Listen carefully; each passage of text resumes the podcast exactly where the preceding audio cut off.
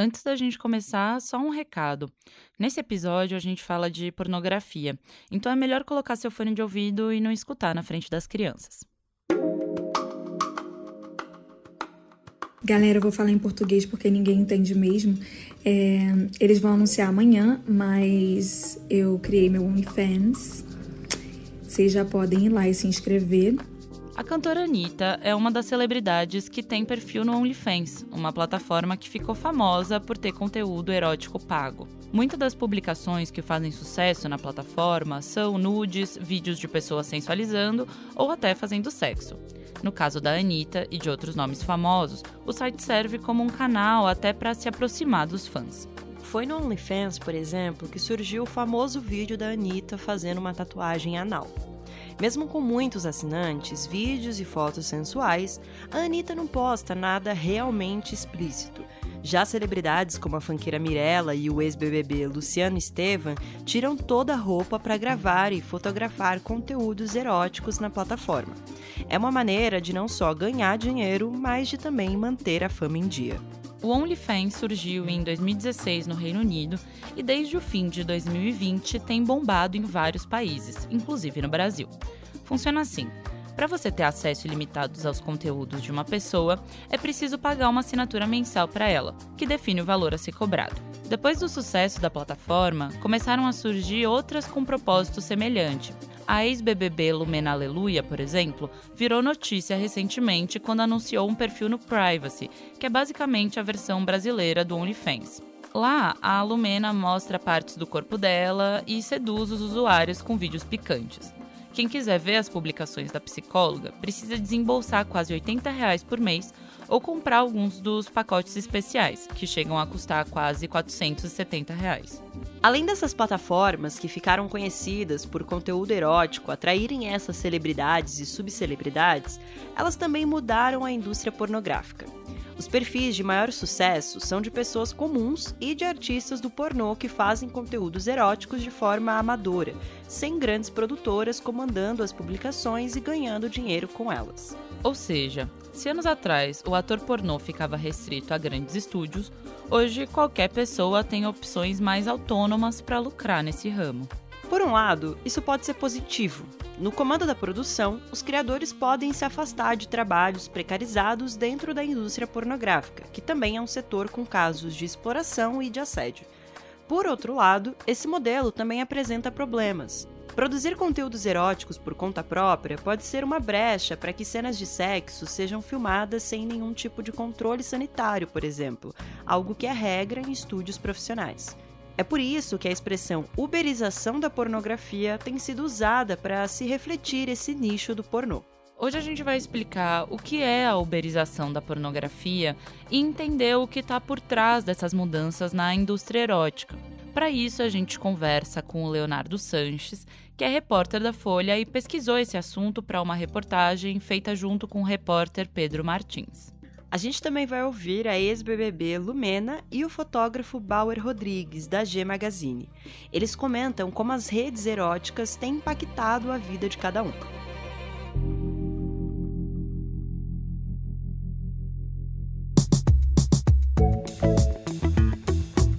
Esse é o Expresso Ilustrada, o podcast de cultura da Folha, com episódio novo toda quinta às quatro da tarde. Eu sou a Marina Lourenço. Eu sou a Carolina Moraes e a edição desse programa é do Rafael Conkle. E aproveita aí que você está ouvindo a gente para seguir o Expresso na sua plataforma preferida e não perder nenhum episódio. Talvez você ache que, quando o OnlyFans surgiu, os criadores de conteúdo já estavam contando com o sucesso que os nudes teriam para a plataforma. Mas, na verdade, o site não foi criado com foco em conteúdos sexuais. Na cabeça dos criadores, era para isso ser um espaço em que algum criador pudesse publicar qualquer conteúdo e recebesse por isso, criando essa rede de fãs. No fim do ano passado, eles chegaram a anunciar que iam proibir a publicação de conteúdos eróticos, mas dias depois voltaram atrás na decisão. Quem explica isso pra gente é o Leonardo Sanches. O OnlyFans tentou acabar com a pornografia da plataforma há um tempo atrás, e percebeu que era uma grande furada, porque o que sustenta a plataforma é a pornografia, é o erotismo. Então, é, seria como enterrar a própria plataforma fazer isso. É, hoje eles tratam essa questão da pornografia com maior naturalidade. Segundo informações divulgadas pelo próprio OnlyFans, a plataforma tem hoje mais de 200 milhões de assinantes e 2 milhões de produtores de conteúdo. Desde 2016, cerca de 8 bilhões de dólares já foram pagos a quem publica no site. Os últimos dois anos foram importantes para o crescimento da plataforma. É possível dizer que a pandemia ajudou a popularizar o OnlyFans, porque a gente teve aí quase um ano de isolamento social, o que impactou tudo que é indústria dentro da área da cultura. A gente viu sets de filmagem de Hollywood pararem, por exemplo, da mesma forma, os sets de filmagem da indústria pornô também pararam. Então, muitos artistas da indústria pornô decidiram abrir OnlyFans para conseguir continuar trabalhando, continuar em contato com o público e, e, ganhar um dinheiro em cima disso, já que os filmes estavam paralisados por vários meses aí de pandemia. O Expresso Ilustrado, aliás, já comentou sobre como a pandemia foi decisiva para que os nudes ganhassem novas perspectivas culturais.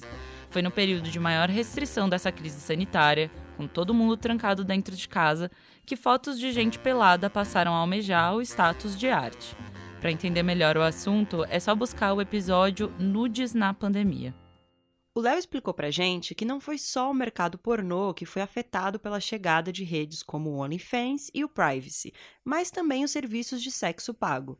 A gente também percebe um aumento de usuários porque muitas pessoas que se prostituíam é, decidiram migrar para a plataforma porque, enfim, com a pandemia de novo, tudo ficou mais difícil, as pessoas tinham que se isolar. Então a, a, a OnlyFans e os equivalentes surgiram como uma, como uma alternativa para quem trabalha nessa indústria, seja erótica, pornográfica ou, ou, ou, na prostituição, para que pudessem continuar ganhando dinheiro de alguma forma. Além das postagens no próprio perfil, que todos que assinam têm acesso a isso, é possível publicar conteúdos exclusivos para cada seguidor e até mesmo trocar mensagens privadas com eles. Para isso, claro, os assinantes devem dar mais grana para os produtores de conteúdo. Também existe é, pagamento para algum conteúdo específico. Você pode, por exemplo, dar uma gorjeta. Se a pessoa posta um vídeo e você acha legal, você pode dar uma gorjeta a seu critério por causa desse vídeo. Ou então você pode pedir é, por DM, né, por mensagem direta, que a pessoa faça algum conteúdo personalizado para você. E aí eles cobram valores distintos, cada um decide o quanto cobrar. A atriz Rita Cadillac é uma dessas pessoas que vende conteúdos eróticos personalizados. Ela falou disso numa entrevista para o Corte 011 Podcast. Você pode ver todos os conteúdos. Agora, se você quiser um conteúdo, vamos dizer, ah, eu quero uma foto exclusiva da Rita nua com a plaquinha do meu nome. Dá? Eu faço. Só que você paga um, um Y para aquilo. ah, eu quero um vídeo dela safadinho falando o meu nome. Pagou, eu faço o vídeo safadinho. A Rita Cadillac começou o OnlyFans dela durante a pandemia, justamente porque estava sem fazer shows, que é como ela ganhava dinheiro. Ela já é um nome super estabelecido no setor e disse pro Léo que a plataforma virou uma boa fonte de renda para ela. A Rita começou publicando conteúdos ainda com roupa, que não foram tão bem. Hoje ela já faz publicações mais sensuais, mas sem nenhum parceiro de set. São fotos eróticas como as que a gente via nas edições da Playboy, por exemplo. Ela também optou por entrar para o Privacy, já que o site permite formas de pagamento mais acessíveis ao público brasileiro e em real. O OnlyFans cobra em dólar. Ela disse ao Léo que teve uma série de problemas quando ainda trabalhava com produtoras pornográficas. Produzir por conta própria no OnlyFans ou no Privacy é uma forma de ter mais controle sobre o conteúdo. Isso, inclusive, é algo parecido com o que a Lumena Aleluia, que participou do Big Brother e agora está no Privacy, diz sobre esse trabalho. A decisão, a decisão, ela partiu de uma experiência, uma experiência de reflexão também, mas tendo como marco o carnaval, né? Um sentimento que eu vivenciei ao longo do carnaval, que eu fui convidada para ser musa de uma escola de samba, e na ocasião eu não consegui ter a coragem de autorizar uma vestimenta assim, a, a nudez, que inclusive é uma festa que está autorizado os corpos, né, de maneira mais livre, principalmente as rainhas, as músicas. Eu acho que eu fui a única musa que desfilou aberta. Além disso, ela conta que não estava topando fazer campanhas de lingerie, por exemplo. E isso tudo por não se sentir bem em exibir o próprio corpo. Então foram, foram, alguns somatórios de coisas, assim, alguns fatores que me levaram a tomar uma decisão mais hardcore mesmo, que se for para mim me, me autorizar, que seja dentro de um formato, inclusive, que nos, nos permite direcionar esse conteúdo para uma plataforma que tem uma política de sigilo, proteção desses conteúdos. No caso, ela está falando do privacy. Porque, querendo ou não, minha audiência também tem muitas crianças, tem muitos adolescentes. Eu, particularmente, não me sinto confortável de ficar pagando peitinho nas redes sociais que são públicas, sabe? Que são abertas. Duas coisas chamaram a atenção da ex-BBB ao entrar para o Privacy. A primeira foi a monetização, que ela não esperava que rendesse e no fim das contas deu quase 100 mil reais só na primeira semana. A segunda foi a chuva de críticas que ela recebeu. Para quem não acompanhou a edição do reality em que ela participou, a Lumena é uma psicóloga muito engajada nas discussões feministas e das comunidades negra e LGBTQIA. Uma crítica constante das mulheres negras é a de que o corpo delas é tratado como um fetiche em vários espaços sociais, e na visão de algumas ativistas, a pornografia só endossa esse problema. Mas a Lumena acredita que os conteúdos que ela produz subvertem essa lógica que, segundo ela, é o padrão do pornô convencional. Isso porque é ela mesma quem controla as gravações e decide o que vai ser postado. Mesmo assim, a ex-BBB foi criticada nas redes porque, para alguns militantes, ela ainda estaria promovendo uma objetificação do corpo da mulher negra. E foram essas críticas que a deixaram surpresa ao entrar para a plataforma. As críticas que eu recebi me pegaram assim de supetão, de surpresa. Eu fiquei extremamente mal no dia pela gama de críticas que eu recebi e vindo das pessoas que vieram também, que eram, eram grupos que aparentemente têm uma, uma, um certo letramento sobre as relações de gênero. Para ela, isso mostra um preconceito que as pessoas ainda têm com quem produz esse tipo de conteúdo. As meninas que trabalham com produção de conteúdo, elas não podem ser responsabilizadas enquanto pessoa física por estar reforçando o estereótipo. Isso é, é muito cruel, porque parte da ordem de um desejo pessoal, genuíno, subjetivo.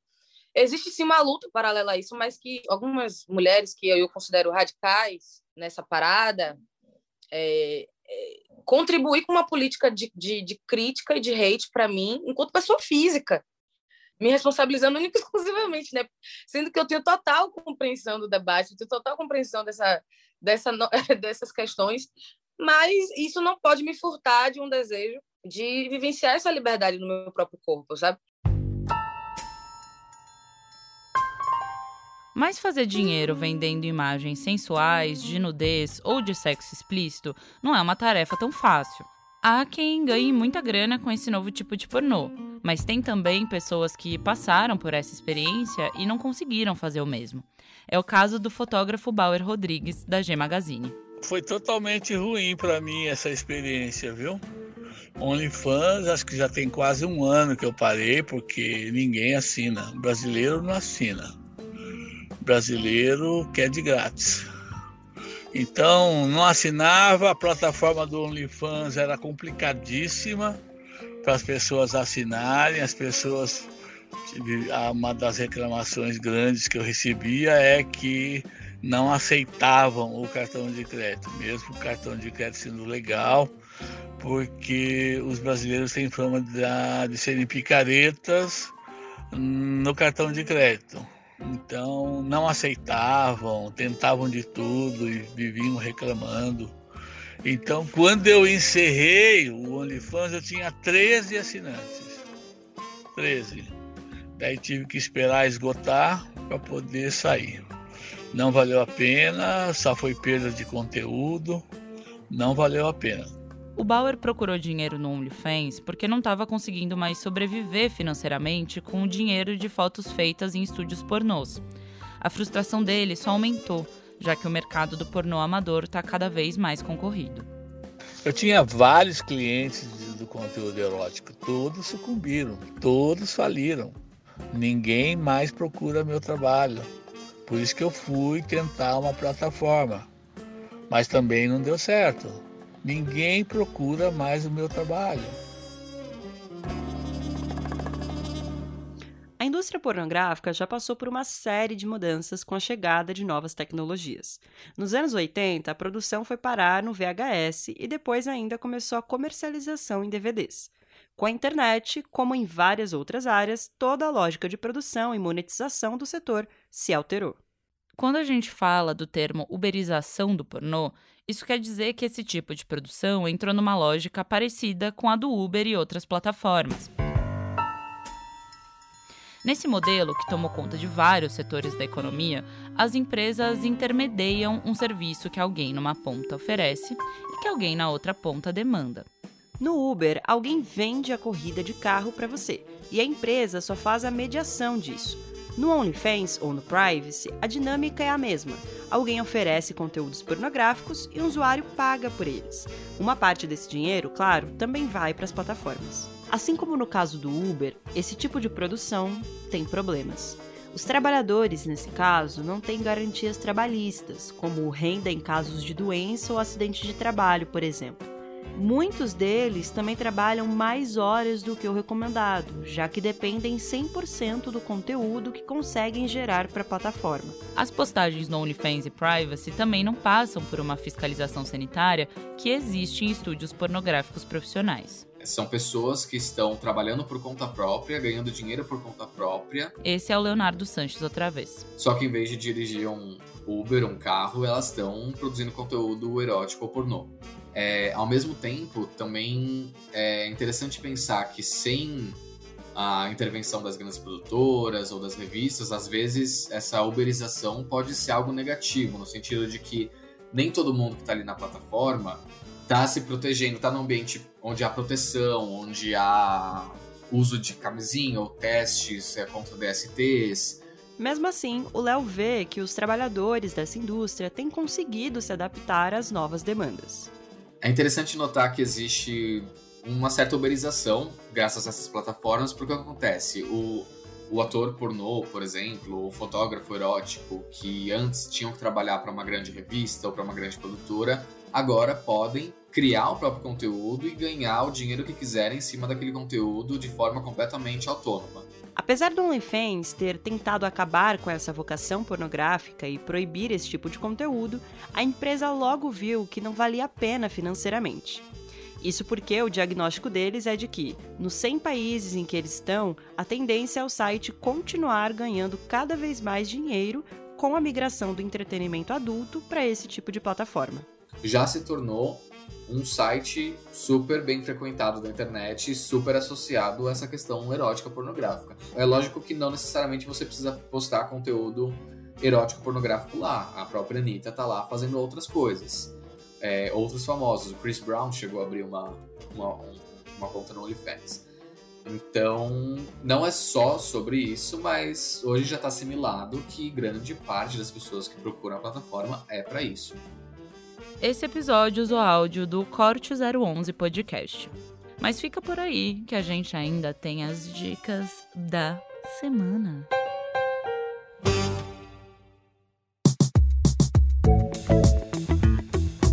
E aí, Marina? Que dica você vai dar pra gente hoje? Inclusive, Marina, aniversariante da semana. É, aniversariante da semana, eu. De dica eu vou dar uh, uma HQ que eu li no final de semana passado, que é A Origem do Mundo, uma história cultural da vagina ou a vulva versus o patriarcado. É um best-seller, assim, entre o universo dos quadrinhos. É um livro que já lançou faz um tempo, e eu até tinha comprado ele há um tempo já, e eu fui só ler ele agora e eu me apaixonei. É incrível. Ele é escrito pela sueca, eu vou tentar dizer o nome dela, mas que esteja claro que é bem abrasileirado a minha pronúncia. É Liv Stromkist, alguma coisa assim. Espero que tenha falado certo. Bom, o livro ele conta como que as pesquisas científicas é, são moldadas pelos aspectos é, do machismo e do mundo em que a gente vive. Então, ela mostra como, por muito tempo, é, a vagina e a vulva foram estudadas a partir de uma perspectiva masculina é, e machista, né? Então ela traz vários casos, assim, é, como é, casos escabrosos que a gente nem imagina. É, teve um médico inglês que durante muito tempo ele levantava uma bandeira é, contra a masturbação feminina e ele sugeria para muitas mulheres que alegavam queixas como é, dor de cabeça, é, depressão, entre vários outros problemas, ele sugeria como uma solução a remoção do clitóris, né? E depois ele até chegou a ser é, socorro. Exatamente Exatamente. E ele chegou a depois até ser excluído da associação médica da época, porque foi descoberto que várias das pacientes dele é, tinham o clitóris removido à força, né? Não era nenhum um, um consenso. É, isso foi no século XIX. É, mas ele, ela traz também muitos casos mais recentes, assim, assustadores em torno é, das pesquisas sobre o corpo das mulheres, né? É, em 98 foi quando de fato o clitóris começou a ser é, estudado de uma maneira mais profunda e mais séria na ciência. O que é bem curioso se a gente for pensar, porque 1998, em termos históricos, é tipo ontem, né? E então é, é uma coisa muito recente. Total. E ela destrincha muitos detalhes é, da comunidade médica é, de uma forma muito engraçada, muito bem humorada. É, os desenhos são muito legais também. E é um livro super informativo, assim, eu aprendi muita coisa lendo. E eu achei super interessante. É, fica aí de dica: A Origem do Mundo, uma história cultural da vagina ou a vulva versus o patriarcado. Uma dica maravilhosa. Fica aí mesmo, porque eu gostei muito do livro. E você, Carol, o que, você vai indicar pra gente hoje? Pois bem, Marina, eu queria sugerir uma série que estreou na Netflix no meio desse mês, que é uma, uma adaptação do livro Como Mudar Sua Mente, do jornalista Michael Pollan. E já tem uma outra, outro livro dele que virou série, tá na Netflix também, que é muito legal, que chama Cooked, que é sobre a história da, da alimentação, basicamente, né? Que ele pega quatro elementos ali, o fogo, a fermentação, etc., e faz uma investigação sobre como a gente se alimenta e como a gente se organiza socialmente em torno da comida. Mas agora, esse livro dele, que se tornou uma série em quatro episódios, fala sobre drogas psicodélicas. É, cada um dos episódios é, se refere a uma substância diferente.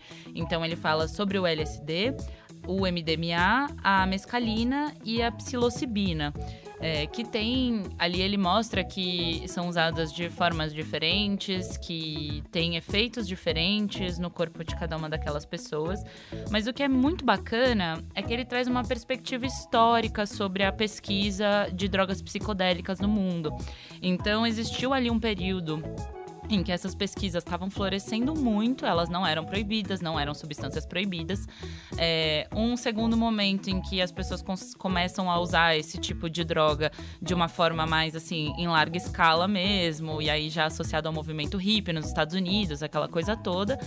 E um terceiro momento que a gente ainda vive em alguma medida, que é a guerra às drogas, né? Mas agora a gente está vendo um florescimento de novo dessas pesquisas com drogas psicodélicas.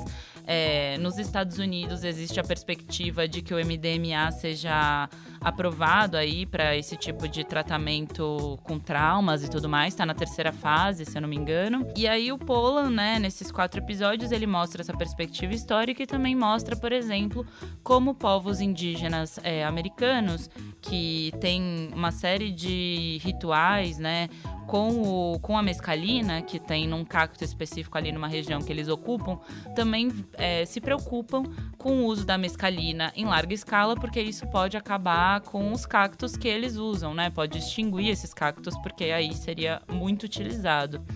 Eu sou muito fã do Polo, eu acho que ele faz pesquisas muito legais e essa série escuta muita gente, assim, que tá há décadas batalhando para que, as, uh, que as drogas psicodélicas uh, sejam estudadas e sejam aprovadas.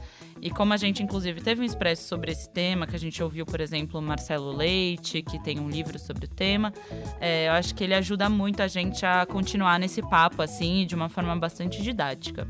Então fica aí minha dica, o, a série Como Mudar Sua Mente, que tá na Netflix. Perfeito, é isso então. Esse foi o Expresso Ilustrada, o podcast de cultura da Folha, com episódio novo toda quinta às quatro da tarde. Eu sou a Carolina Moraes. Eu sou a Marina Lourenço e a edição de som deste programa é do Rafael Conkle. Um beijo e até a semana que vem.